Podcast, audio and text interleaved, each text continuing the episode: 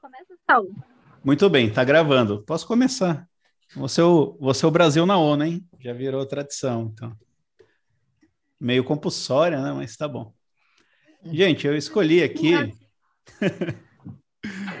é, três mulheres falando, não posso discordar, né? Então. Bom, primeiro aqui, eu coloquei preterição do candidato aprovado em concurso, né? Eu abri algumas abinhas aqui para me ajudar. Então, a... deixa eu só voltar lá onde eu estava. A SDI, é do... né? Decisão da 222, SDI. 222, né? 223. 23. 223, página 2. A uhum. SDI decidiu que há dano moral em ré ipsa, quando o candidato é preterido né, na nomeação do concurso público. Então, nesse caso aqui, abrindo o acórdão para dar uma olhada mais de perto, era um concurso para a empresa brasileira de Correios e Telégrafos, nosso querido Correio, e houve a abertura de chamada de temporários. Tá? E aí, ah, regionalmente se decidiu que não houve prova de abalo nenhum tal, e quando bateu as portas do TST, os ministros decidiram que essa preterição por si só é suficiente para gerar o dano moral, né? Já é da essência da preterição gerar essa angústia, essa situação de apreensão por parte do candidato. Então ficou assim. No entanto, eu aproveitei para abrir aqui, né, alguns teminhas correlatos e ah, esse é o recurso de revista, muito bem. Porque a gente tem a jurisprudência em tese, edição 115 do STJ, que, que me chama a atenção é da justiça comum. A gente viu, né? No passado saiu essa atualização aí.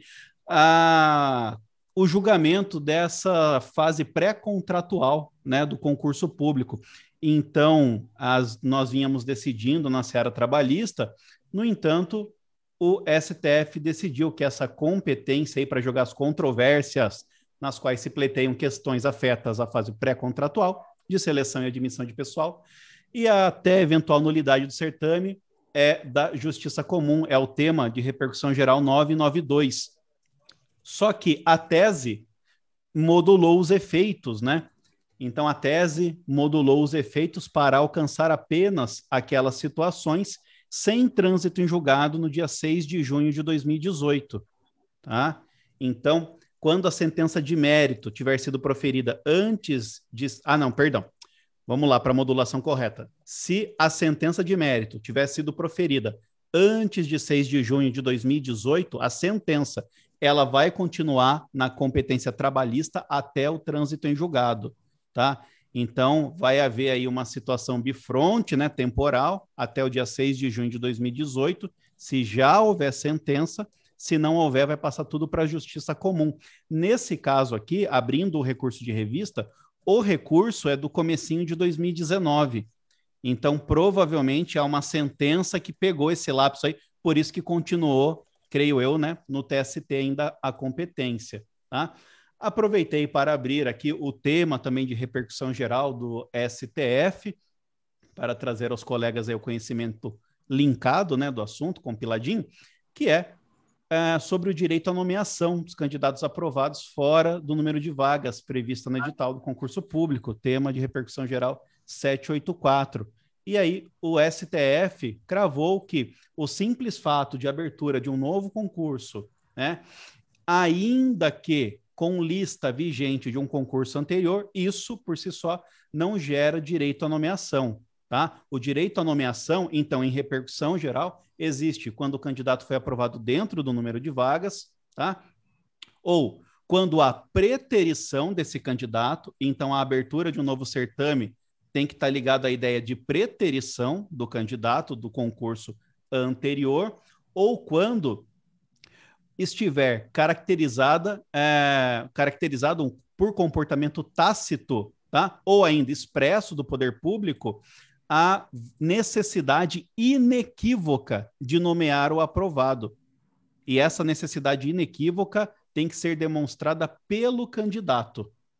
Tá? Então já fica aí até questão de ônus da prova tal. O candidato tem que demonstrar de maneira inequívoca. Tá? E aí geraria para ele e seria um dos, um dos itens aqui mais abertos, né? Porque o primeiro é preterição, o segundo é número de vagas, e esse dá uma subjetividade aqui adicional, que na verdade é quando há essa, essa manifestação expressa ou tácita da administração de querer contratar, mas o ônus é do candidato e aí já complica tudo, né? Mas, quer dizer, resumindo então esse julgado, para a Justiça Trabalhista foi decisão da SDI, há dano moral em ré ipsa na preterição, mas a partir da, do tema 992, o STF decidiu que compete à justiça comum esses julgados, então não sei até onde a gente vai aplicar né, essa, essa decisão do acórdão. Tá? Bom, se alguém quiser falar alguma coisa desse primeiro. Pode. E ele independe né, do cargo ser seletista ou, ou estatutário, né? Do, do, para é, competência. É, Exatamente. A, nós julgávamos aqui na Justiça Trabalhista quando o regime de contratação fosse seletista, né? seletista. né? Então, já desde o concurso público já vinha, a gente já traía competência. Para estatutário, não, né? Mas claro, agora claro. O, o que se decidiu é, mesmo no regime de contratação seletista, essa frase pré-contratual, o que prepondera, o que exerce essa visa atrativa é o regime de direito público, a impessoalidade, é o 37 inciso 2 é, é que eles falam que, é são atos de gest, tipo gestão, assim, né, que envolve a questão administrativa do ente e não em si o vínculo, né. Então, é por isso que começaram a botar muitas causas para a justiça comum, até quando tem... Aqui em Bagé eu vi bastante também quando envolve umas funções de sindicato, que atende de seletistas, aí a tendência é a gente já imaginar a justiça trabalho, assim, mas dependendo do, do tipo de, de ação do, do administrador, ela puxa para a justiça comum a competência. Às vezes eles brigam entre eles, um manda para um, para outro, assim, mas a, agora está cada vez mais na justiça comum isso de essa parte mais administrativa que não envolve uma discussão tão laboral assim, né? O, o, o, o núcleo laboral, digamos assim. É, é, pois é, é justamente é essa controvérsia aí. É, eu, eu tenho até tendência em me posicionar meio que a favor da jurisprudência do STF nesse sentido. Não sei o que vocês pensam, mas porque para mim é realmente uma questão meio administrativa. Eu não consigo. Dependendo dos casos, concordo. É, por mais que eu entenda, eu, tenho, eu acho que tem outras questões. Bom, se bem que se fosse um, se não fosse concurso público, se fosse um, um emprego qualquer, seria uma perda de uma chance, digamos, sei lá, um processo seletivo numa, numa empresa, né? E... É, mas aí nesse caso de concurso tem todo, como o Sol falou ali, das, dos princípios, né? Que na verdade está se discutindo o que. Pois é, né, da... parece muito mais administrativa a questão, né? O impacto é infinitamente mais administrativo e de isonomia, digamos. É é por aí Também a coisa, acho. eu acho. É, eu tenho uma tendência sempre de defender a competência trabalhista, porque competência hum. é orçamento e poder, né? Então, se eu fosse. Mas como é que tu defende? Como é que tu... Qual é teu argumento nesse caso? Meu argumento é que o centro de gravidade contratual é mais forte do que essa fase aí, porque tudo está se voltando a formar o vínculo contratual. Eu, lógico, tô, uhum. tô dando algum, tô dando uma forçada, mas quer dizer, é esse Sim, justamente. Não, mas é interessante, queria saber mesmo. Esse é justamente o argumento que o TST sempre utilizou para até né, 6 de junho de 2018 usar. Quer dizer, uhum. tudo há uma fase de negociação prévia para a formação do objeto principal. Então, me parece que é o objeto principal que tem que ditar a competência. E aí, se algumas regras vão aplicáveis serão importadas do direito público, é uma questão secundária, é uma questão oblíqua, né? Que se coloca. Um contraponto, lá. então, ao, ao teu posicionamento, se a gente fosse comparar dois concursos, mesma situação, ali de um concurso estadual e esse da uh, um estatutário ali para justiça estadual e um seletista esse aí. Tu consegue ver a diferença do ato do administrador? Eu não consigo, para mim já fica tudo no, no antes, assim, sabe? Eu entendo que tu falou que o pós seria um contrato e o contrato estaria puxando, mas eu acho que tem muita interferência na, na questão de direito público, na gestão da, da administração, da, da finanças do, das finanças do órgão ali, não sei. É, eu, do, tela azul. dou uma bugada assim na hora de. Ah, é uma zona grey mesmo, é por isso que dá é. para defender os, os dois lados, na verdade. Mas é, não, eu, eu queria o argumento, porque provavelmente vou precisar sempre defender, né? Mas. É. E, mas sim, é interessante. decisão né? é realmente representa uma tendência, né? De acabar colocando mais para a justiça comum mesmo, né? É. A gente vê um pouco isso, então não espanta, mas realmente é uma questão, é uma zona cinzenta. É, tem argumento forte para os dois lados. É.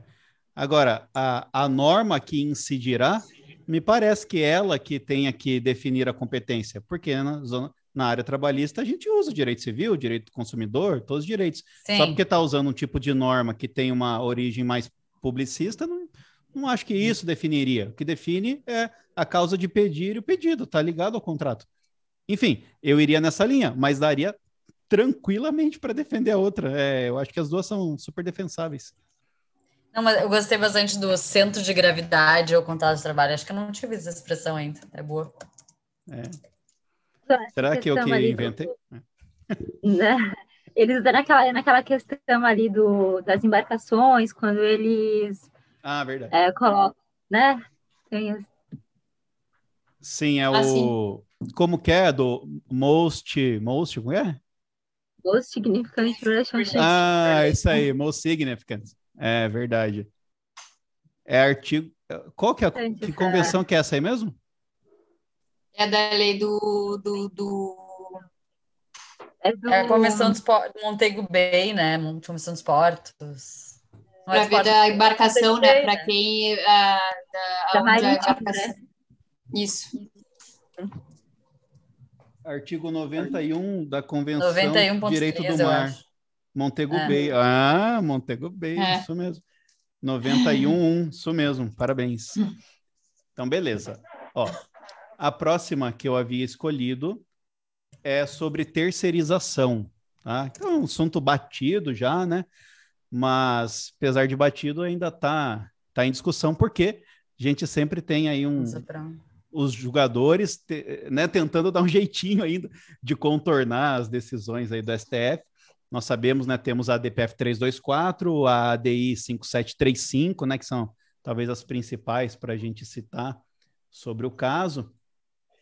É...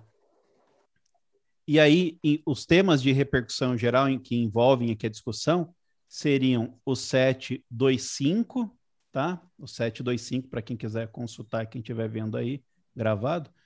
Tema de repercussão geral 725, e eu acho que é 7 739, isso mesmo, e o 739 depois. Mas, basicamente, nós já sabemos, o STF decidiu que a terceirização na atividade fim seria lícita, que é lícito a partir da livre iniciativa quaisquer relações e dinâmicas relacionais em, envolvendo pessoas jurídicas, elas é que decidiriam o que seria melhor para cada uma, pontuaram isso, inclusive no acesso né, na dignidade da pessoa humana, no, no pleno emprego, né? E o, estranhamente todos os estudos é, lá europeus que há uma crítica muito forte porque no acórdão da 324 os estudos sociológicos lá me parece que não teriam aplicação no Brasil, né? E esqueceram isso, né? Que acham que o que aquele estudo talvez tivesse uma aplicação universal, mas ela ele faz um estudo de um recorte muito específico lá, né? De alguns países europeus, quando fala que lá foi melhor e tal. Há uma crítica social sobre essa parte do voto, falando que aumentaria trabalho, que melhoraria acesso ao trabalho, que aumentaria é, os níveis de salário, o, o, que vai totalmente na contramão né, da realidade aqui, pelo menos no Brasil, né? Enfim, é, é bem estranho esse acordo, na minha opinião. Mas vamos lá. Qual foi a tentativa aqui do TST de dar uma contornadinha. Porque no julgamento no, no do, da DPF 324 foi declarada a inconstitucionalidade do item 1 da súmula 331, né? Que reconhece lá a vinculação diretamente com o tomador de serviço.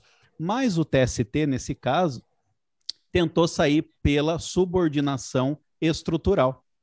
Então, ele estava analisando um caso de telemarketing e como nós, quem trabalha na área aí, laboral, sabe como que funciona, é, essas grandes companhias de telefonia contratam né, as tomadoras e as tomadoras, na prática, é, fazem exatamente a mesma coisa que a telefonia teria que fazer, né? Me parece extremamente integrado mesmo não consigo observar uma terceirização, né? É, dependem desse serviço. E a volta que o TST deu foi reconhecer nessa atuação do empregado uma subordinação estrutural. Coloca lá no acórdão, se a gente vai ler o acórdão do TST, e desde o regional veio assim, né? Falando que, olha, o, o trabalhador em que pese não tenha recebido ordens diretas, né? Ele, é, ele estava integrado de maneira estrutural. Aqui, nesse caso específico do acórdão, eles. Ah, calma aí, gente. Vamos lá. São... Eu estou falando de dois acórdãos, tá? Desculpa aí. Estou falando de dois acórdãos. Então vamos lá. Esse primeiro, que não é do informativo, o TST estava saindo dessa maneira, né? Estava falando sobre a subordinação estrutural e começando a reconhecer o vínculo diretamente a partir disso. E isso gerou uma reclamação no STF. Deixa eu ver se eu acho o número da reclamação aqui. É... Calma aí que está aberta. A reclamação 45687, falando justamente isso, né? O STF, o TST está fazendo assim, ó, para se livrar da sua decisão da DPF 324. E aí o STF falou: olha, você não pode fazer isso, né? Porque reclama a subordinação estrutural não é motivo, tá? Então, me parece e até parece que alguns doutrinadores estão falando que é meio forçada essa definição de subordinação mesmo, porque basicamente todo empregado de tomador estaria de alguma maneira envolvido na dinâmica, né, da contratada. Então, eu já vi alguns professores falando nesse sentido, mas é a, é a teoria do Godinho, né? E aí, nessa reclamação, o STF é, reconheceu, quando envolve telefonia, reconheceu, na verdade, que os órgãos fracionários do TST estavam deixando de aplicar o artigo 94 da Lei de Telecomunicação, que usa aquela expressão inerente, a gente sabe, né? Ficou suspenso durante um período lá os processos que vinham de telefonia para a gente, não podia julgar, porque a expressão inerente discutia-se, ela envolve, abrange as, a atividade fim ou não, porque inerente parece que é fim. Toda a doutrina trabalhista, pelo menos majoritária, desenvolveu se desenvolver no sentido de, olha, inerente não significa atividade fim. Mas aí os órgãos fracionários deixavam de aplicar o artigo 94, e aí a reclamação, na verdade, é, julgada aqui, essa 45687, o ministro falou: olha, o problema é a não aplicação da súmula vinculante 10, porque o órgão fracionário não pode deixar de aplicar né? E nesse caso ele não declarou expressamente a inconstitucionalidade, mas é, no fundo é isso que ele está fazendo. Então, olha, julgue expressamente aqui. Aí, se o TST julgasse de maneira expressa, declarando a inconstitucionalidade, aí o STF ia falar, não, mas agora também está errado porque é constitucional, tá? Agora, fechando, no caso do informativo, em especial, é, foi reconhecido o vínculo de emprego direto com a tomadora, mas não por conta da subordinação estrutural. Fala-se que naquela hipótese havia aplicação, inclusive, de sanções disciplinares. Então, isso sim teria força suficiente para o reconhecimento do vínculo direto. Até no livro de terceirização do professor Mizzi. De subordinação tradicional, né? Tradicional, perfeito. A subordinação clássica, né? Sim. O, no livro de terceirização do Miziara, ele até começa a dar uma discutida nisso e ele fala: olha, subordinação é um instituto complexo e me parece que o recebimento de ordens diretas, inclusive, por si só, não atrairia o vínculo direto com a tomadora, porque é inerente, assim, é, seria algo comum o empregado tá lá prestando serviços e haver algum tipo de comando lá no dia a dia, né?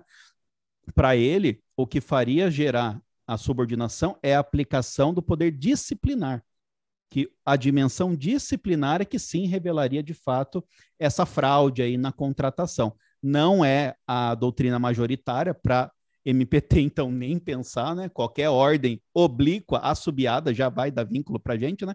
Mas, assim, ele divide e ele fala que é justamente a dimensão disciplinar, que foi o caso do TST, aqui esse caso do informativo. Então, por aí saiu com a declaração de vínculo, tá?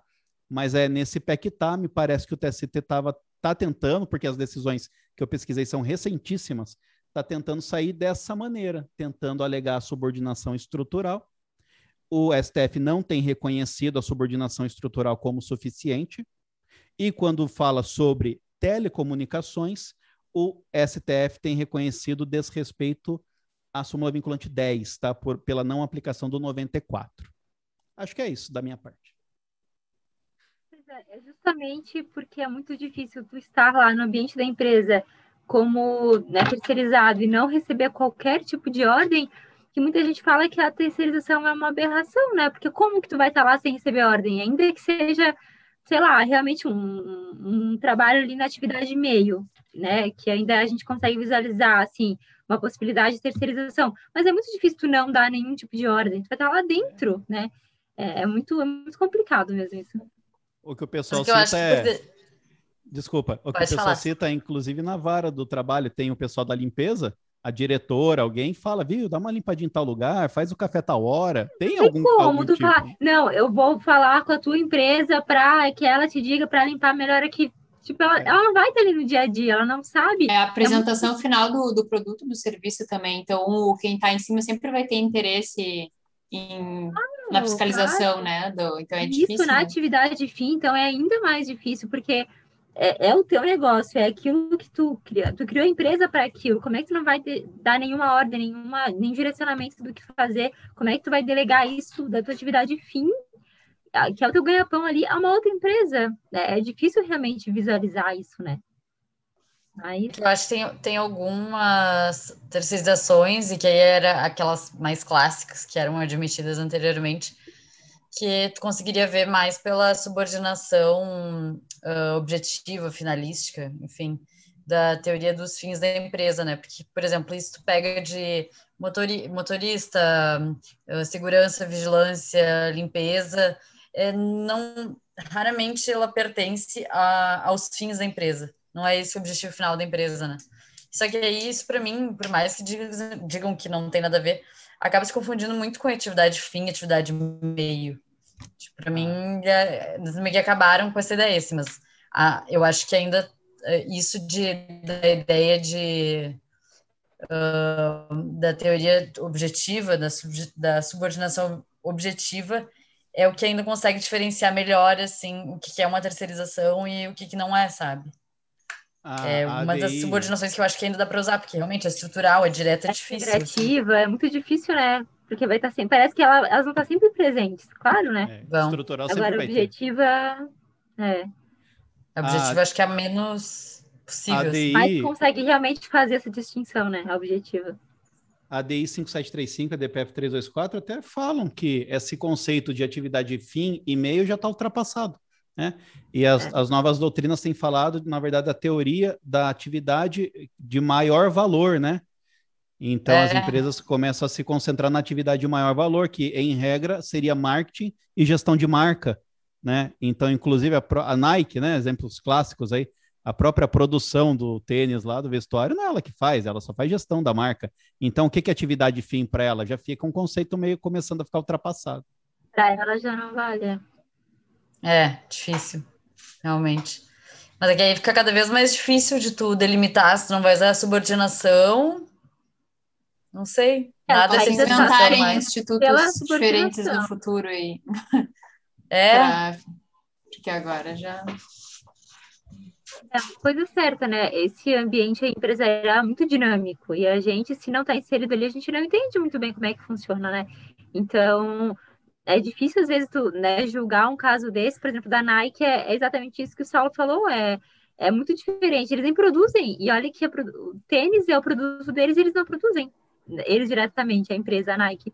Então, o que, que é atividade? Ah, se pegar a Magazine Luiza, então, ainda, que hoje em dia é um grupo de, tipo, isso aplicar ações, para lá, é bizarro, né? Agora, claro, uma empresa pequena, ainda consegue visualizar mais, né? Eles têm ali aquela atividade que eles vão se concentrar e precisa de alguém para limpar, precisa de um segurança, ok. Tu ainda consegue fazer essa distinção. Agora, esses grandes grupos, assim, é muito difícil. Eles têm, até para conseguirem se organizar, eles têm uma dinâmica diferente. Eles são livres para fazer isso. Mas aí, como é que tu vai conseguir depois delimitar para aplicar o direito do trabalho nessas relações complexas? sabe? É bem difícil mesmo. E, e aí é como se tu estivesse querendo abrir exceção para uma e para outra, tal, mas não é isso, é porque as relações também são diferentes. Mas precisa haver até uma, uma certa não padronização, mas precisa haver ali um, uma delimitação mesmo até para fins de segurança jurídica, né? O que, que a gente vai fazer, o que, que a gente vai considerar uma terceirização lícita ou não, né? É difícil mesmo.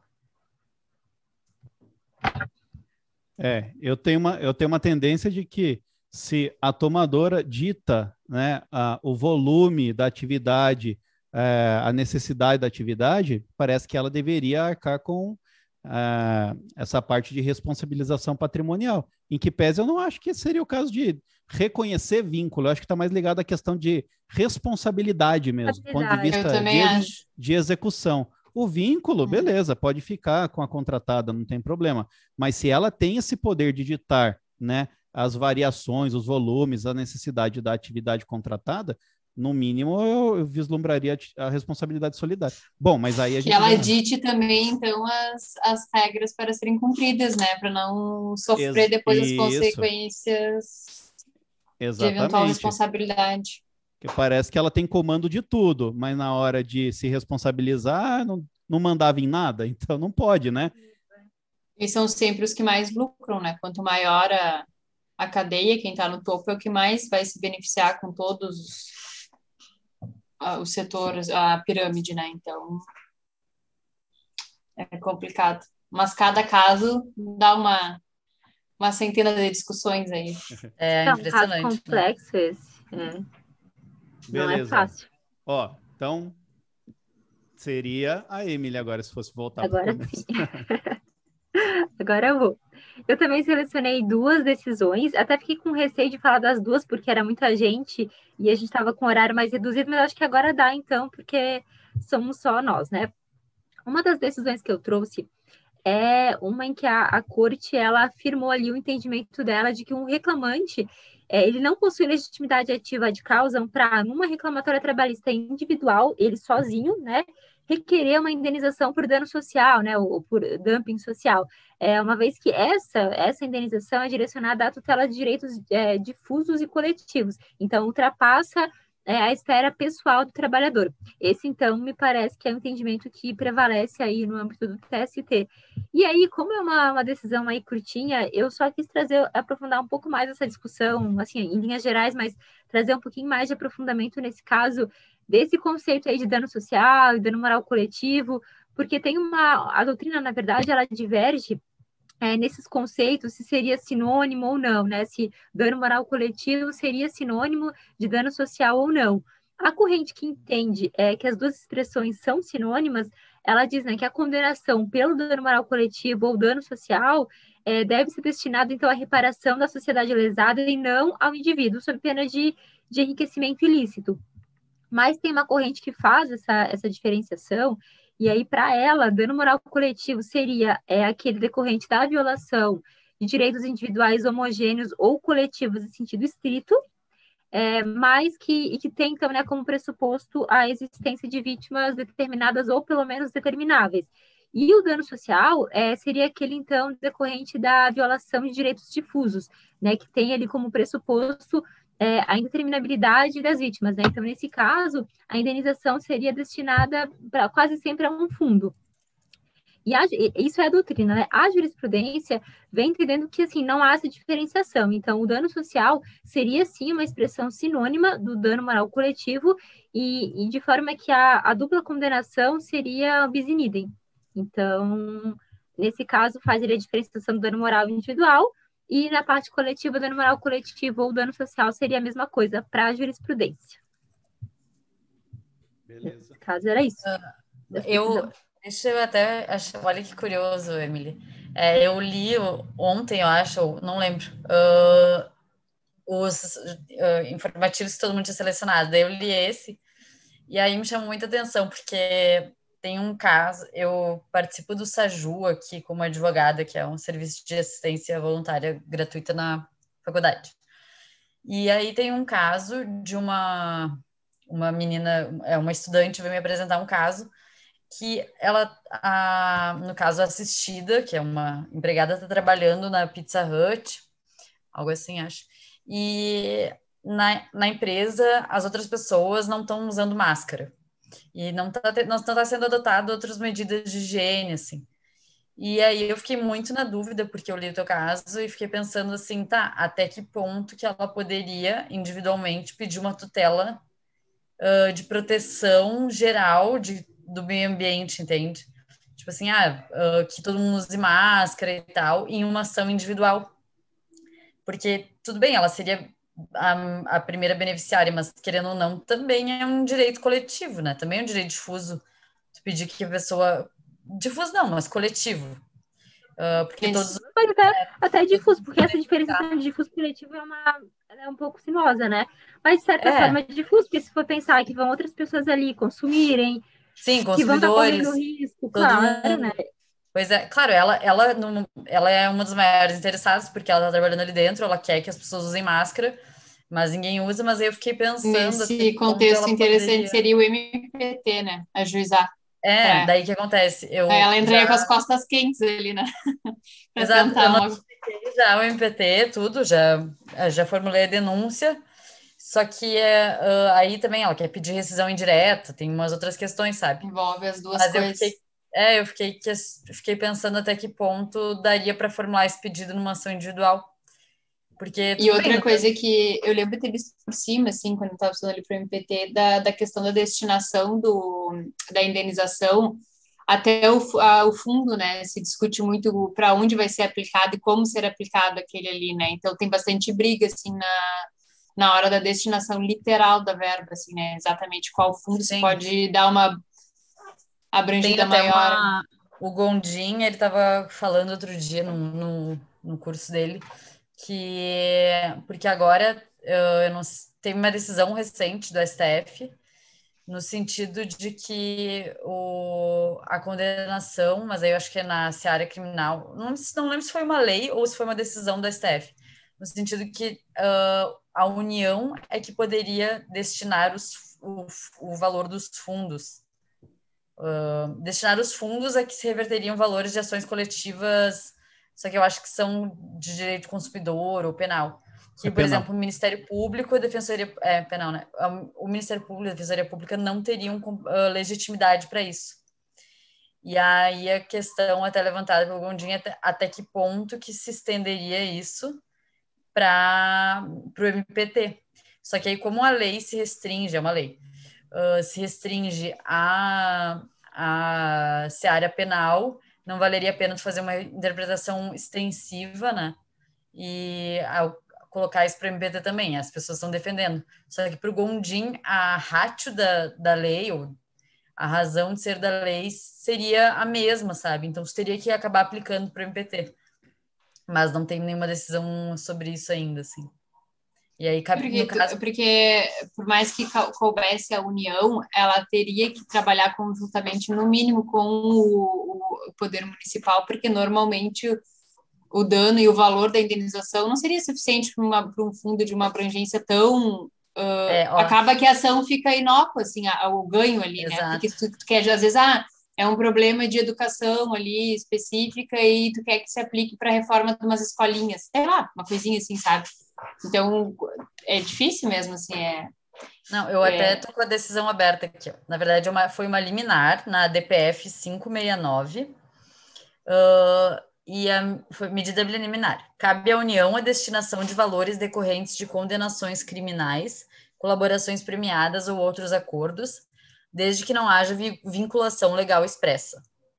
E a cautelar também veda que os montantes sejam distribuídos de maneira vinculada, estabelecida ou determinada pelo Ministério Público por acordo firmado entre o Ministério Público e o pagador ou por determinação do órgão judicial em que tramita os procedimentos, que seriam uh, os uh, tipo um TAC na, na área penal, né? E aí uh, é justamente a partir disso, assim, se a vinculação da decisão ela do, da decisão em relação ao MP, ela se estenderia para essa área não penal, né? Porque a razão de ser seria a mesma, tipo, seria assim, bom, não, a União que tem que administrar os fundos e, e o plano de fundo disso aí deve ter muito foco também a questão da imparcialidade, né? Porque daí se pega, de repente, uma, uma causa, assim, que vai saber, os caras mexem um pauzinho para o MPT ajuizar uma ação e conseguir, um, de uma forma ou de outra, direcionar um fundo muito específico, né? Então, que tava, sei, acho que eles o que estava até sendo o que estava até sendo discutido nessa questão aí pelo STF é que numa das colaborações premiadas é, houve o um encaminhamento pelo MPT, sim, de uma, de uma, destinação de valores lá, mas aí o ministro explicou MPT. que naquele é, perdão, pelo MPF, perdão. Tá. E, e, aí o ministro explicou que houve participação da União. Então ele falou, nesse caso específico, como houve uma participação do ente político tal, está validado por conta disso. Mas que no geral não poderia, né? O Ministério Público realmente, nem o juiz, escolher a destinação.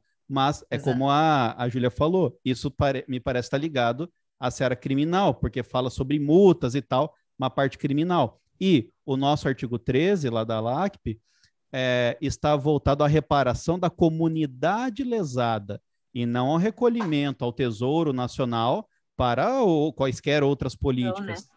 Eu estou buscando a reparação daquele pedido da inicial. Então, uhum. é, e o 13 é muito específico nisso. Lógico, uhum. é como ela disse, vão usar essa rácio aí para tentar falar. Então, não pode mais destinar nada o juiz. Mas cuidado, hein? porque o artigo, se eu não me engano, fala que o, o, juiz não pode fazer isso, o juiz não pode destinar. Então, eu até comentei com os colegas, a gente viu isso daí já num encontro lá com o Miziara, e daí eu falei, ah, professor, é fácil, faz acordo em tudo então, porque o acordo, as partes decidem para onde elas querem mandar, e você já sai disso. O que não pode, parece que a lei fala é que o juiz escolher. E aí eles estão eles usam até direito financeiro na questão, falando de princípio da unidade orçamentária, falando que tudo que for arrecadado tem que ir lá para conta do tesouro, e, e é uma acrobacia para dar um jeito desses valores milionários. Né? Onde o problema sempre é o dinheiro, né? Eles fizeram uma acrobacia, contra, tratando como ao direito... contrário, né? comparando, né? Até esse teu essa explicação, se a gente imaginasse um dano individual, só ganha um dano moral, né? É, é, é como se a gente manda, revertesse para o cofre público perfeito, ali, entendeu? Perfeito, e não fosse para a pessoa. Aí o dano moral coletivo tu quer aplicar numa. Não tem sentido nenhum mesmo isso daí. É, porque é tá tra... não, não, não, gera uma efetivação, não gera uma efetiva não. reparação, né? Daquela então, sociedade lesada. Eles estão confundindo penal, isso daí. Se tu imagina assim, o cara cometeu um crime uh, ali, o furto bilionário de, né? De, ainda mais falando uma ação federal faz sentido subir para quem está no topo, que seria a União, e a União administrar aquela aplicação daquele daquele, fu daquele furto, né, que ela, daquele patrimônio que ela teve lesado, porque ela foi a lesada. Lesou-se um patrimônio, é, eu acho que era uma ação penal, delação, o cara uh, devolvendo dinheiro, não era? Tipo, enriquecimento ilícito, alguma coisa assim? O que, que era a ação, você sabe? Não sei. A que gerou essa... Não. Não, mas me parece não, que algo. Mas eu acho casos que... de enriquecimento ilícito é um pouco mais fácil até de visualizar, né? Sim. Mas se for. E parou o áudio, Carol. Eu acho que a questão é a titularidade, né? A titularidade do. Eu tô ouvindo vocês. Eu tô ouvindo, não tá cortando. Tá ouvindo? A titularidade do, dos, da indenização, num caso, é a sociedade, são uh, a sociedade não, exatamente as pessoas que têm o direito difuso, coletivo ou individual homogêneo. Na, no caso da seara penal, não é atribuída um a titularidade a ninguém, outra, talvez a sociedade, para uma reparação, mas aí uh, representada na União, né? Para mim, daí faz é sentido. É porque no penal. É, é só porque o Gondim falou que tem forte as pessoas a quererem estender essa, essa decisão justamente por causa disso do princípio da unidade financeira, orçamentária, e, mas a corregedoria do MPT já se manifestou informalmente no sentido de que não se estende. Tipo assim, não, mas, não fizeram nenhuma. Mas na, nenhuma... na seara penal se converte em, em, dívida ativa, né? Então tem todo o é. sentido de estar envolvida essa questão financeira. As, as, as condenações em indenização não são receitas. Essa é a questão, não é receita é condenação para é, reparar o dano, não é receita, né? Então, por isso, acabou. Sim, uhum. concordo. É, Mas ele vai sempre defender uma, uma aplicação até criativa daquele daquele valor, né, para realmente não ir para um fundo, mas ir até para algum projeto específico. Dá para a gente fazer uma destinação assim diferente, né? Que é o que eu colocava até nas minhas ACPs quando eu treinava para MPT Na, Bons na, tempos. Né? Bons tempos, saudade, inclusive. Mas dá, dá para a gente fazer isso. E tem toda aquela questão do FAT, histórico, histórico de corrupção lá dentro do, do fundo, né? Que ele não tem a participação do MPT, então. Enfim, né? Mas eu só queria voltar numa questão ali do que a Júlia tinha falado no início, é, dessa, do caso que ela trouxe ali da, da, da funcionária ali que queria que as pessoas usassem máscaras, né? Eu só faço uma distinção, porque esse julgado falava da indenização por dano moral coletivo ou dano social, né? Que não caberia um empregado sozinho numa reclamação trabalhista pleitear. Mas uhum. me parece que é, nesse caso aí é uma questão que a Júlia levantou, uma questão de meio ambiente do trabalho. Ele poderia, ele tem legitimidade, me parece, para pedir ali providências em relação ao meio ambiente do trabalho. Porque, por exemplo, se a gente for pensar numa questão de EPI, tipo, ele não está recebendo EPI. E EPI a gente pode, a gente também tem EPC, né? O, o equipamento de proteção coletiva. Ele poderia pedir o EPC no, nos casos ali que seria necessário. Acho que é a mesma ideia que o EPC. É o EPC, né? É, é a máscara, é inclusive é, então, é o equipamento. Então, agora, né? Então ele poderia, e aí me parece totalmente diferente de ele pedir uma indenização por dano moral coletivo de a empresa, por exemplo, não estar tá obrigando ou não estar é, concedendo máscara ou não estar fiscalizando o uso da máscara. Isso é um e o juízo, inclusive, teria que encaminhar ofícios, né? Fiscalização e tudo para ver, é, até para estender. Nesse caso, ele, o, se fosse o advogado, né, poderia pedir para expedir ofício ao MPT para que ele adote as medidas aí no âmbito claro. coletivo e aí, para fins de indenização, mas ele poderia pedir um dano moral individual se ele achasse que, né, estava ali correndo riscos tal. Então, me parece super cabível. É, mas dano moral coletivo não. Agora, providências em relação ao meio ambiente do trabalho, ele poderia. E aí não importa e... se é só para ele ou se vai atingir outras pessoas, né? Ele teria a... a NR6 garante, na verdade, ao indivíduo é medidas de proteção coletiva. É só se elas não funcionarem que vai para a EPI. É, a, a gente fica saber, muito em EPI, tá. EPI, mas a prevalência do DPC, né? É. Sim, nesse caso tem que ser EPC, né? Só EPI não adianta. Boa. Maravilha. Próximo. Posso para o próximo, então? Boa. Aqui deu bastante o que falar, porque realmente é um assunto bem importante, principalmente para o MPT, Tá, um outro caso também é carinha de MPT. Esses informativos eu peguei muito de MPT, que é uma ação civil pública movida pela MPT, que denuncia irregularidades é, praticadas é, pela empresa ali relativa à vigilância constante é, dos empregados por meio de câmeras que ela instalava nas dependências, com exceção dos banheiros. Então, tinha câmeras, sei lá, em restaurante ali da empresa, ou mesmo ali nos locais em que estivessem trabalhando, enfim. E aí, na primeira instância, a empresa, então, né, reclamada, ela foi condenada a desativar é, e retirar essas câmeras ali da, das filmagens instaladas no interior das suas dependências, onde houvesse atividade é, dos empregados e não existisse a possibilidade de acesso por terceiros invasores, porque uma coisa que as empresas alegam, né, quando colocam as câmeras aí, ah, principalmente em ambiente assim de, de, de, da cozinha, ali onde as pessoas comem, tá, dos refeitórios, na verdade, é, que ah, até para segurança dos próprios empregados, tal. Então, por isso que aqui na primeira instância eles já fizeram essa, essa distinção. Onde houvesse né, o trabalho dos empregados, mas não tivesse acesso por terceiros, não haveria necessidade de câmeras, porque eles poderiam controlar ali é, de outra forma, né? O Tribunal Regional manteve a condenação, mas aí chegando no TST, eles entenderam que o monitoramento dos empregados né, no ambiente de trabalho por meio de câmera, sem qualquer é, notícia de, de desrespeito ali a, enfim, a, aos direitos dos trabalhadores, sem qualquer notícia de excesso pelo empregador, por exemplo, a utilização aí de câmeras espiãs ou mesmo a instalação de câmeras é, num, num lugar assim que fosse destinado para repouso, ou mesmo nos banheiros, vestiários, enfim, não configuraria ato ilícito se não tivesse essa, esse excesso mesmo, né, esse desrespeito. E nesse caso, ele entendeu que se insere né, no poder fiscalizatório do empregador.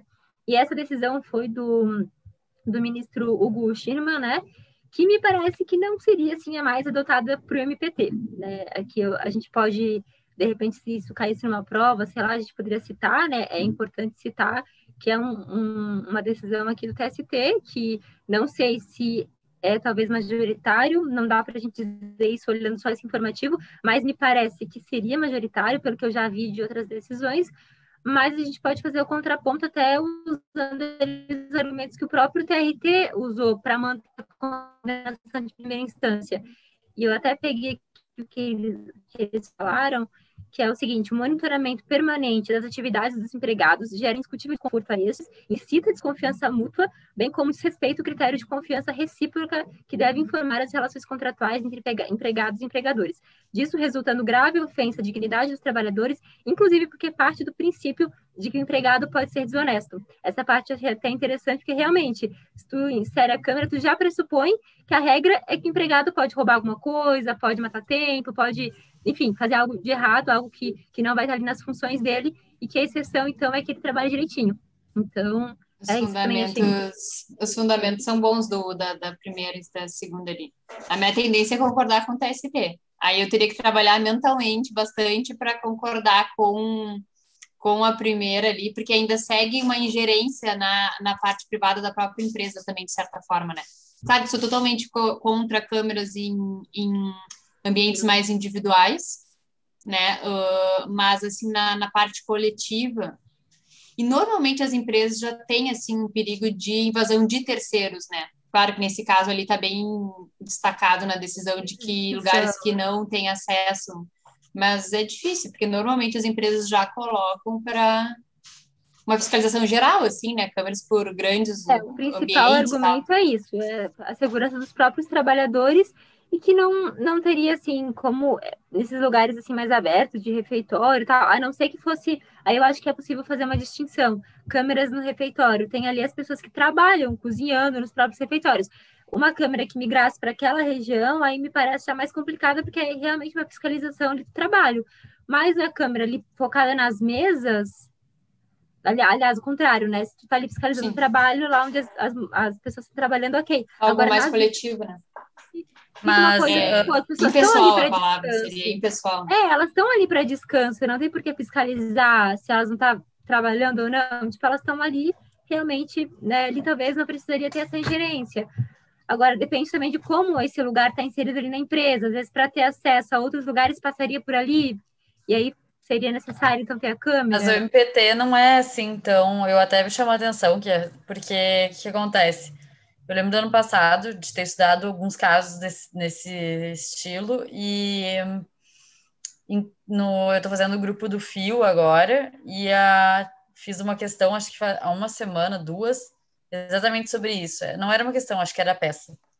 E trazia as câmeras e tudo, e dos professores mesmo, da, que eu lembro que eu fiz curso ano passado, era uma posição ok, assim, de que o Ministério Público ele não é contra as câmeras, de que ele é uh, tende assim a, a, a, aceitar essa jurisprudência no sentido jamais pode em ambientes de lazer e refeitórios etc e em lugares íntimos mas se a, existe uma razoabilidade na vigilância se não for exacerbada ou algo assim é, claro sempre dá para usar o princípio da proporcionalidade tudo mais de repente tem outros meios né mas ele não tende a negar tanto, sabe, essa, essa possibilidade, assim, pelo que eu vejo. Teria que analisar bem o caso concreto é, para ficar mais que... tranquila para defender ou não Exato. a situação. Exato, caso é outra opção, assim. Tanto que normalmente eles usam, por exemplo, em caso de revista íntima ou revista de Isso. pertences, não, peraí, poderia instalar câmeras, se a questão é... É, exato. É, é uma alternativa, né? É, então, é não é regra, assim, acho que varia é, muito. Seria na parte onde houvesse prestação de trabalho né? E não num refeitório onde as pessoas estariam ali para descanso. É, exato. De... Eu acho que é uma questão de entendimento, assim. Acho que é bem divergente dentro do MPT, sabe? Não é. Acho que realmente teria que pegar um caso na questão, olha, não tem outra opção, é só isso, tá, sabe? Então vou, mas não acho Provavelmente que... um meio termo seria até mais fácil também, né? Se a pessoa tá é. tá na dúvida e o que defender ali, já Exato. faz isso que a gente Normalmente é, só diz assim, é, se não é exacerbada, ponto, ok, sabe? Tem jurisprudência, inclusive, já usa de fundamento, e aí tem, é observado o princípio da proporcionalidade, porque a intimidade não é violada, nem, a, nem os momentos de lazer, etc. Eu não, não vejo assim, não sou tão contra essa ideia, eu acho. É, Mas, atividade, né? É, exato. Mas acho que é isso, né? Beleza. Seria a Carol? É isso? Já deu? Vamos lá, então. Vamos de MPT de novo, então, né? O pessoal tá ficou emocionado ano passado com a função. Aqui, ó. Eu acho que vocês devem ter olhado isso aí ano passado, tá? Foi aquela questão da, da competência da Justiça do Trabalho para ações civis públicas que pedindo ações públicas de eh, trabalho infantil, erradicação do trabalho infantil, tá? Implementação de políticas públicas. Aí tá. Que, que o julgado diz? É o primeiro do, do informativo 222 ali, da SDI 1. Uh, o tribunal, a, a sessão em base de divergência, ela eh, decidiu pela competência da Justiça do Trabalho para discutir apreciar essas questões de políticas públicas para a erradicação de trabalho infantil, mas, ao mesmo tempo, ela se deu- de- eh, entendeu ser incompetente para educação e profissionalização de crianças e adolescentes, salvo aprendizagem. Eu achei extremamente difícil, assim, uma linha tênue ali, tá? Aí eu fui no, na, na petição inicial do MPT, fui no... A, a relatora até perdeu... uh, foi essa decisão não foi unânime, né? Foi por maioria. E a relatora não teve o, o entendimento dela acompanhado e tal. Aí eu fui para os pedidos do, do MPT para tentar ver uma diferença, assim, na nessa questão de educação e profissionalização de crianças, tá? Por que que se deram por incompetente? E eu achei até de, meio difícil, assim, de, na prática, bater o martelo e o MPT teria que dar uma lutada ali para conseguir e, e tudo mais. Aí, assim, ó, deixa eu só separar aqui. Resumindo, eram, eram, sei lá, quase 20 pedidos. Eles, o MPT primeiro pediu vários levantamentos de quantas crianças estavam ah, deixa eu usar os termos mais corretos aqui. Ó, o MPT, eh, diagnóstico de situação em exploração de mão de obra, risco social, que recebiam Bolsa Família e não sei mais o que. Aí ele começa a pedir assim, ó, ele pede eh, garantir às crianças e adolescentes, tá, na faixa etária de 7 a 14 anos, matrícula e fre- frequência escolar em período integral. Aí depois, garantir a todos os adolescentes das famílias de catadores de materiais recicláveis na faixa de 14 a 18 anos incompletos, programa de formação profissional. Esse aqui, esse pedido foi acatado pelo tribunal como competente. Esse garantir a todos os adolescentes das famílias de catadores de materiais recicláveis de 14 a 18 anos incompletos, programa de formação profissional. Aí o MPD começa a pedir aqui ãh, esforços para resgate de todas as crianças ãh, que trabalham em atividades de comércio ambulante, exploração sexual, economia familiar na agricultura e pecuária. Esse foi acatado também. Ãh, depois, mais para o final, pessoa tomando mate falando não dá muito certo. Ele começa a pedir o direcionamento de reserva de finanças, né, para direcionamento dessas políticas, que era mais ou menos o que a gente estava falando, não como um fundo, mas a destinação de políticas públicas. Peraí. Eu, para me afogar com a erva mate, é um horror. Então, o que que acontece? Uh, políticas públicas, né? Sempre um calo no, no, no pé do, da justiça, assim. O que que eu acho? que o MPT, ele pode pedir se ele achar que uh, ele tem que tentar, né, pedir se essa destinação dessas políticas vai ser exatamente com foco de, de, de, algumas ações mais específicas dele. Eu achei muito genérica a petição inicial do, do MPT, porque, por exemplo, ele queria um levantamento de todas as crianças que estavam naquela situação e que todas tivessem escola, que reservassem vagas de creche para não ser, entendeu? Era muito abrangente. Aí eu acho que a ingerência fica muito agressiva na no poder público. Aí eu até queria perguntar a opinião de vocês, do que, não sei se vocês viram alguma coisa nesse sentido, focado em políticas públicas, porque tem a questão da reserva do possível, a, a, o judiciário, né, a separação dos poderes, o judiciário invadindo ali na, no executivo. Então eu queria que a gente trocasse uma ideia em relação assim, qual seria o limite do, dos pedidos do MPT que já chega pedindo tudo mais um pouco, porque pedir não não não dá nada, né? E ao mesmo tempo qual seria aí o a, a competência também do seu trabalho, porque eu acho, aqui a palavra que eles usaram é incompetente para a educação e profissionalização de crianças e adolescentes, salvo aprendizagem. É que tá a palavra acho... com o pessoal. Eu vou deixar vocês é. falarem, viu? Que senão eu não, não vou parar de falar esse tema aí. Vocês, vocês estão na primeira fase do Rafa? Não. Putz, a, a, uma rodada de, de internacional da semana 7 tinha cento e poucas páginas só vendo todas as convenções envolvendo criança, decreto. Eu acabei hoje isso daí. Tá? Nossa, foi. Achei que não ia acabar. Vou deixar vocês falarem, viu? É, eu vou, eu não vou ser tão, eu vou ser breve, mas eu mais numa, assim, num sentido de ser pontual, tá? Eu acho que na verdade a decisão do, do TST ela é uma decisão míope, porque o TST não consegue delimitou que assim, olha, a competência da Justiça do Trabalho ela é para erradicação, políticas públicas de erradicação de trabalho infantil.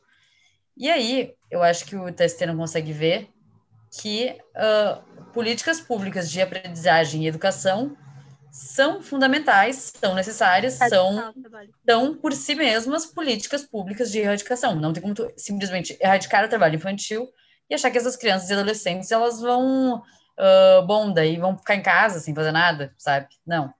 Eu preciso encaminhar elas. Só que eu acho que o TST adotou nesse sentido para justamente assim não não invadir uma competência de uh, decidir sobre educação, algo assim que seria de repente de justiça do trabalho, de justiça comum. E aí a delimitação seria essa, né? Bom, para elaboração e implementação de políticas públicas para erradicação de trabalho infantil, mas não relativas à, à, profissionalização. E aí eu acho que teria que ser mais assim, que, uh, pedidos, por exemplo, Claro que o MPT não vai formular isso, vai formular tudo e mais um pouco, mas uh, para tirar as crianças da, da, da rua, para, sabe, uh, impedir que as crianças voltem a trabalhar nos pontos tais da cidade, e aí não poder adentrar em pedidos como uh, promover a, a, inserção das crianças na escola. Mas é, eu acho que é só uma visão míope que o TST adotou e não que a Justiça do Trabalho vá, não que o MPT vá mudar alguma coisa, entende? Justamente porque daí fica meio subjetivo, assim. Uh, não sei até que ponto a Justiça do Trabalho por si só, um juiz individual não vai dizer, não, não, eu acho que isso aqui é, é implementação de política para erradicação de trabalho infantil e eu vou deferir. Mas eu acho que é isso. É, pode até se promover uma atuação conjunta, né? do MPT com outros ramos do Ministério Público para buscar algo mais abrangente, mais efetivo. Eu acho até que nesses casos uma atuação conjunta é extremamente recomendável, né?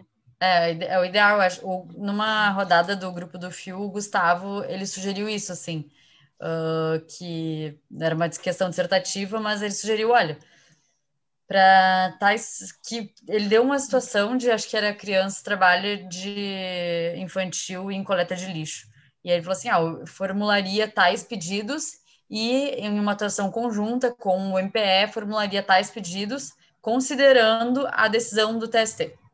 E Sim, aí as, consegue... as várias competências, né? Porque, é, na verdade, o cerne de tudo isso, não só o, o, a matéria eh, em si, eles estavam discutindo a competência, né? Então, de início ali, eles foram falando, não, a Constituição, na parte aberta ali do 114, que diz e outras relações, né, que uh, permite e a própria uh, lei complementar do, do MP daria essa margem para para atuação para esses pedidos do MPT. Entretanto, limitado à erradicação do trabalho infantil e aprendizagem.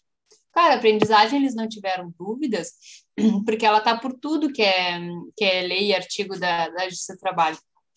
Só que, ao mesmo tempo, eu acho que eles misturaram a questão de, de repente, indeferir, no caso concreto, um pedido muito uh, do, MPT, muito é, tipo, interferindo na, na, no executivo, de na, do, e na verdade botar isso que vai abrir um precedente horrível para nós dessa incompetência para a educação uh, e profissionalização de crianças, entendeu? Quando na verdade o MPT fez um pedido atrelado ao trabalho infantil uma forma de, de, de, tirar. É que nem tu tirar os, os, o pessoal do trabalho escravo e tu faz o que com eles? Sempre vai ter um trabalho conjunto de todos os poderes, porque não um só não funciona.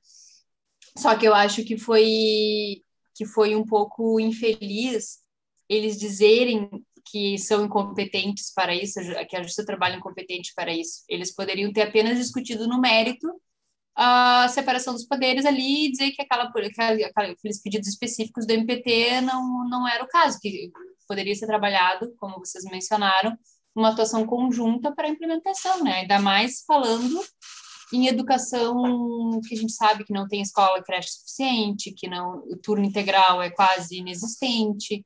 Então eu, eu acho mais nesse sentido, assim. Eu, é, é, um, é super.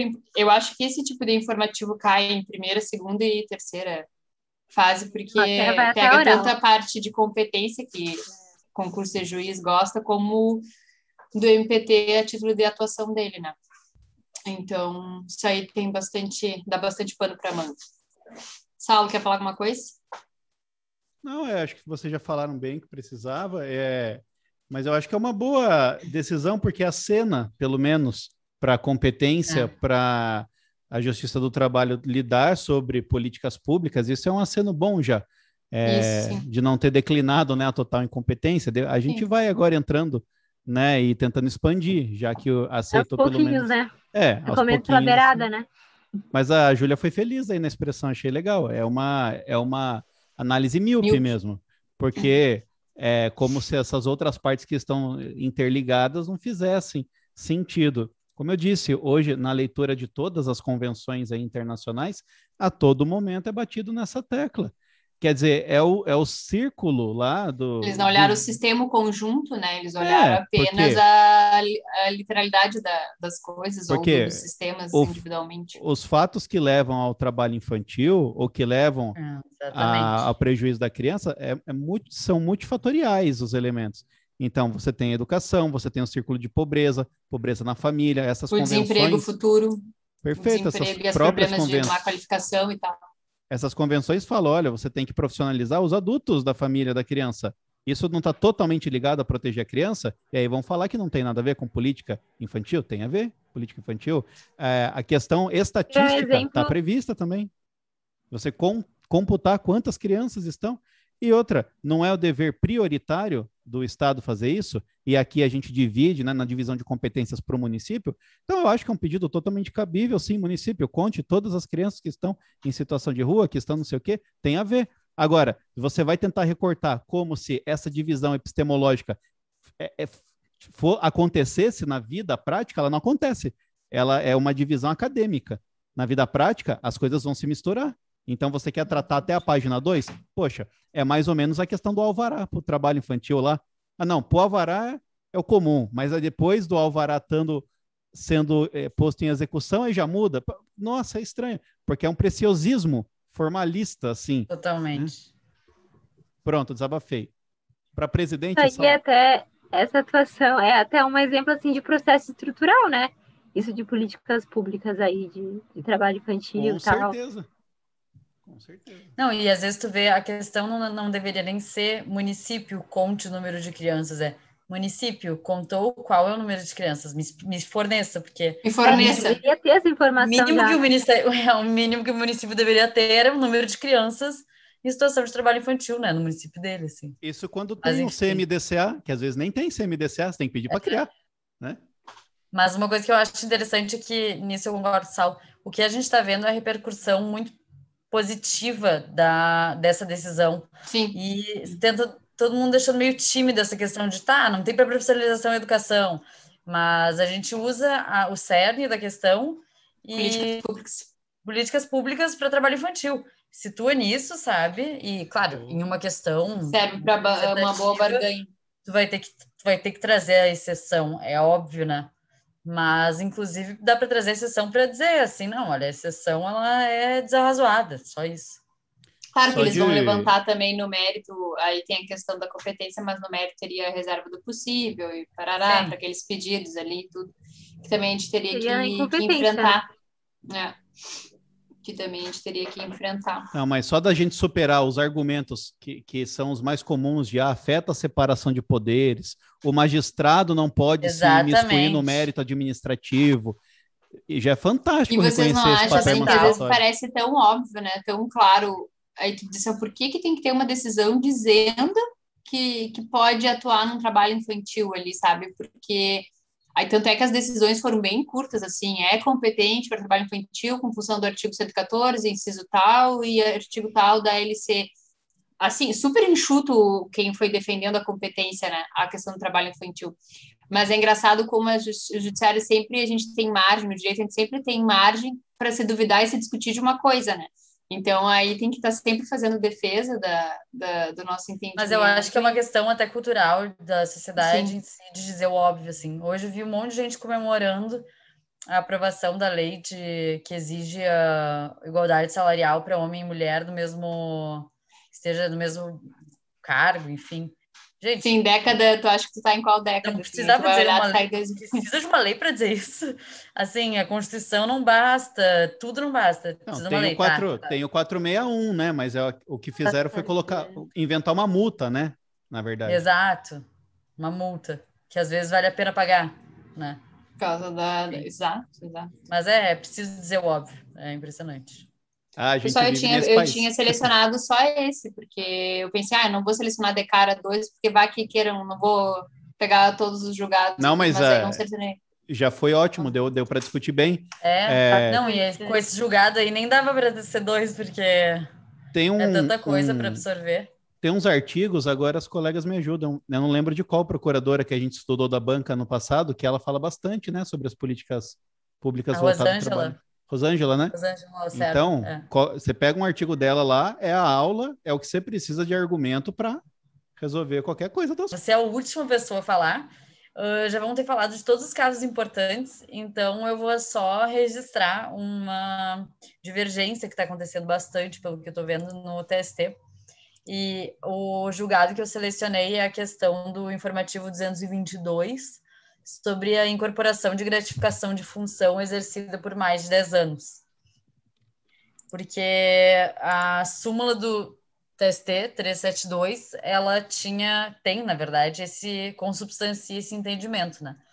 De que ah, deixa eu até pegar a, le- a letra dela para não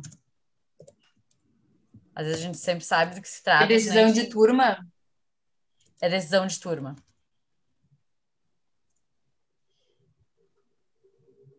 A súmula diz o seguinte: percebida a gratificação da função por 10 ou mais anos pelo empregado, se o empregador, sem justo motivo, ah, revertê-lo a seu cargo efetivo, po- não poderá retirar-lhe a gratificação, tendo em vista o princípio da estabilidade financeira. Aí veio a reforma e alterou isso, né? Uhum. Pode suprimir a gratificação. E ah, a questão daí ah, trazida ao, TST era se isso era uma- um caso de direito adquirido ou não. E o TRT entendeu que sim. E o TST, ah, com base na, no leading case da, do- da súmula, assim, do 3721 e da reforma, entendeu que não se trata de direito adquirido, no caso, essa turma, né? Entendeu que não se trata de direito adquirido. Mas, assim, bom, a, o leading case da, do- da súmula, só para vocês saberem, ele se baseou em quatro fundamentos, né? Os princípios do porquê que seria mantida a, a incorporação. Seria o princípio da habitualidade, o princípio da irredutibilidade salarial, o princípio da analogia com o direito reconhecido aos servidores públicos e o princípio da continuidade da jurisprudência. Aí o TST, né, a turma, no caso, criticou ah, muito no- nesse acórdão, que eu analisei o precedente da súmula 372, afirmando que, nesse caso, o TST, ao invés de reconhecer a lacuna da lei e o silêncio eloquente do legislador, no, quando editou o artigo 468 e não, não abriu nenhuma exceção à, à regra de reversão né, ao cargo efetivo, o TST inovou no ordenamento, criando uma vantagem não prevista em lei. incorrendo em ativismo judiciário, mormente por estabelecer parâmetros discricionários quanto ao tempo de percepção, 10 anos, e a condição para manutenção, não reversão por justa causa. E aí o TST elogia a alteração da, da reforma no sentido de, de que não se trata realmente de direito adquirido. Só que assim, a cada 15 dias está saindo uma decisão turmária em um sentido. Eu achei outras decisões que mantiveram, que reconhecem como direito adquirido o princípio de estabilidade financeira e mantém a súmula do TST, e outras que adotam a reforma e dizem que não é direito adquirido. Então, eu acho que daqui a pouco o TST vai puxar a questão por uma reclamação, eu não sei. Uh, o plenário vai, vai decidir a questão, assim. Até para complementar, saiu um bem parecido. Aqui eu estava procurando enquanto falava, que é. é parecido, mas tem um, um outro fundamento também, né? Ele é um empregado reabilitado em função uhum. interna após acidente de trabalho e aí mantiveram Sim. o adicional de atividade, distribuição ou coleta externa. Aí os princípios foram irredutibilidade salarial, que eu acho que aqui faz sentido porque tem no, nos artigos de, de readaptação manter a pessoa com seu, né, com a sua padrão, né? Seu padrão. Um, e também da, da isonomia e tal. Mas não deixa de ser uma questão discutível, porque é uma, um adicional que a pessoa ganha em, em, por estar exercendo uma função, né? Mas, claro, a readaptação deixa dar um outro, um outro amparo, né? É, exatamente, sim. Eu, até nesse caso, eu até entendo até mais, mais favoravelmente. O outro eu já acho complicado, porque daí começa essa função de ativismo e depois como é que tu explica para a sociedade também, né? É ou não é? A pessoa depois de 10 anos tem ou não tem estabilidade? e cinco. Aí eu trabalho nove anos e meio e não tenho. Onze, entendeu? É, então eu começo. Eu pensei mais no sentido do gordinho, assim, quando ele trata o que que. Uh, a inalterabilidade contratual lesiva, né? O que fica na seara contratual, ela, ela está abrangida pela inalterabilidade Perfeito. contratual lesiva. Então, é teoricamente, uma gratificação recebida há 10 anos, ela não é prevista em lei, não é uh, não, não é uma questão de regime jurídico que poderia ser alterado, nem em convenção, ela é contratual, ela pertence à seara da inalterabilidade contratual lesiva e tu não poderia retirar você isso, né? É você matou, Júlia. É isso aí que resolve essa questão. A questão de direito Mas se ele muda de função? É, a questão de direito adquirido é verificar se aquele direito é cláusula contratual ou é regime jurídico. Mas me parece Exato. que nesse, nesse caso está mais próximo a regime jurídico. Aí eu vou divergir Sim. da sua conclusão. Regime? Porque, é, sabe por quê? Porque as, por quê? Desses, a, a, os contratos que estavam fazendo isso aí, os empregadores que estavam fazendo isso aí, era por conta da 372 e não por conta de uma cláusula, cláusula. no contrato garantindo isso. Então, Entendi. está muito mais próximo de regime jurídico, porque a, a súmula estava trabalhando como norma, do que cláusula contratual. Mas se houvesse no contrato essa previsão, aí, minha Daí filha, não. tanto faz a reforma trabalhista. Teria é, que... né? Mas esse é o cerne, perfeito, é isso aí. Eu até eu, eu concordo com vocês que, nesse sentido que teria argumentos para por isso que vai dar ainda muita decisão turmária, cada um puxando para lado. Mas às vezes os casos concretos vêm também atrelados a questões de, de mudança de função na empresa né? Porque antes era se mantinha essa, essa irredutibilidade com, com, mais de 10 anos, independentemente da função que tu exercesse. Então, uhum. eu acho uma situação meio delicada, né? Principalmente agora que. Perdão, desculpa. O exercício de não, função é salário-condição. Você não tem direito a salário-condição. Se você deixa a função, saiu. Então, se houvesse uma lei garantindo, com uma nova lei, você perderia o regime jurídico. Agora, se, se for previsão contratual, aí tudo bem, o contrato está te garantindo. Né? Sim, é que nesse caso realmente o TST tinha legislado, né? legislou, é isso, ele legislou. Não adianta. Inclusive, meu Deus, estabeleceu parâmetros já. Isso, isso eu concordei um pouco com o acordo. Uh, tá, qual é o nosso parâmetro para achar que 10 anos é razoável? Tipo, eles, da onde que eles não tiraram os 10 anos? Eu até olhei o precedente, tipo, não tem um fundamento para tirar os 10 anos de nada, assim, é uma coisa, acho que tem até uma lei de servidor público, mas... Houve votos, se eu não me engano, houve votos, é, inclusive discutindo isso, depois de entender que deveria continuar a receber, mas uns falavam em cinco anos, outros falavam em 10, É? fechou em 10, mas agora eu não lembro por que, que fechou em 10. Mas É, teve. de vez, ah, se- ah, eu digo 5, tu diz 15, ah, vamos fechar em 10. Um número bonito, redondo.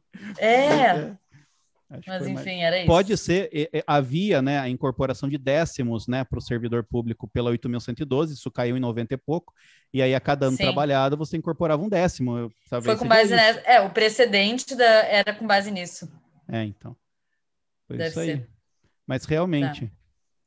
É, Ah, essa acho- questão de, de direito intertemporal, ato, ato jurídico perfeito, Ai, direito é um adquirido, caos, é né? muito legal. É, valeria um, um encontro só para isso, né? Mas é. Não, coisa eu à parte. assim, ó, eu estaria muito, A eu gostaria muito, mas eu não, eu sou um zero esquerda em relação a isso.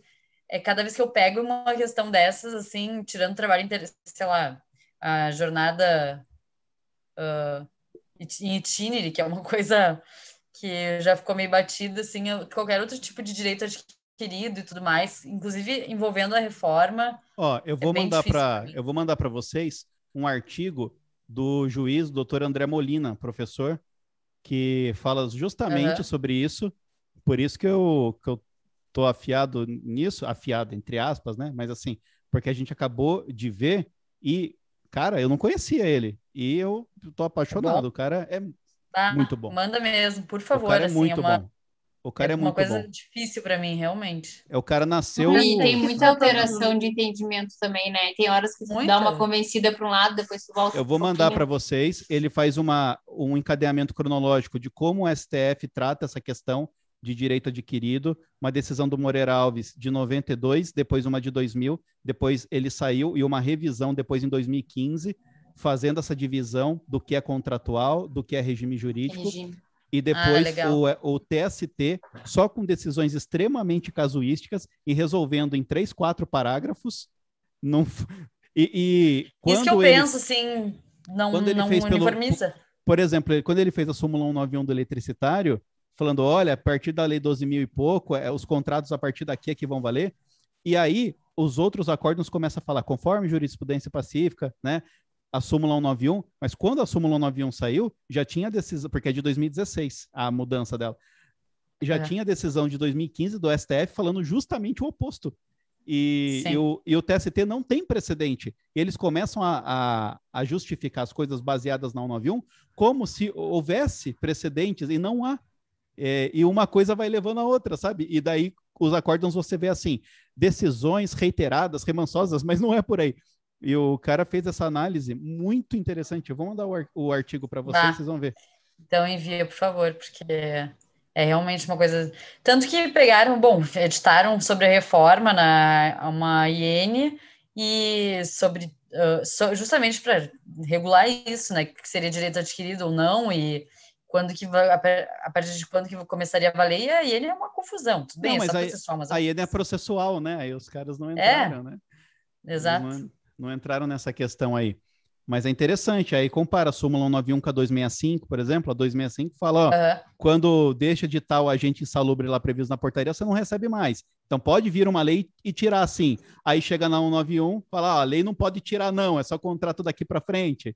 E tem uma OJ transitória 70, 77, alguma coisa, sobre funcionários do Banespa, sei lá o que que é, que também é no mesmo Sim. sentido da súmula 265. Então a Só é 191 específica, né? É, a 191 foi contra, assim, com- contrariamente ao que estavam decidindo, e ela está Conjuntura. sendo, tá sendo utilizada como argumento, como se o TST entendesse uma coisa, e não é bem assim, né? Uhum. Mas é bem legal essa, essa parte também. Hum, legal. Então era isso, eu acho. Não lembro quando é que é o nosso próximo encontro. Era Na última semana Marcado dela. ainda. última, é a última quarta, né? Ou é penúltima? Não lembro mais também. Vamos ver. Eu acho que tem que ser Na na última, até porque a gente já fez isso mais tarde. Vou, vou encerrar aqui para quem está vendo gravado. Muito obrigado pela audiência e até Tá. mais. Falou!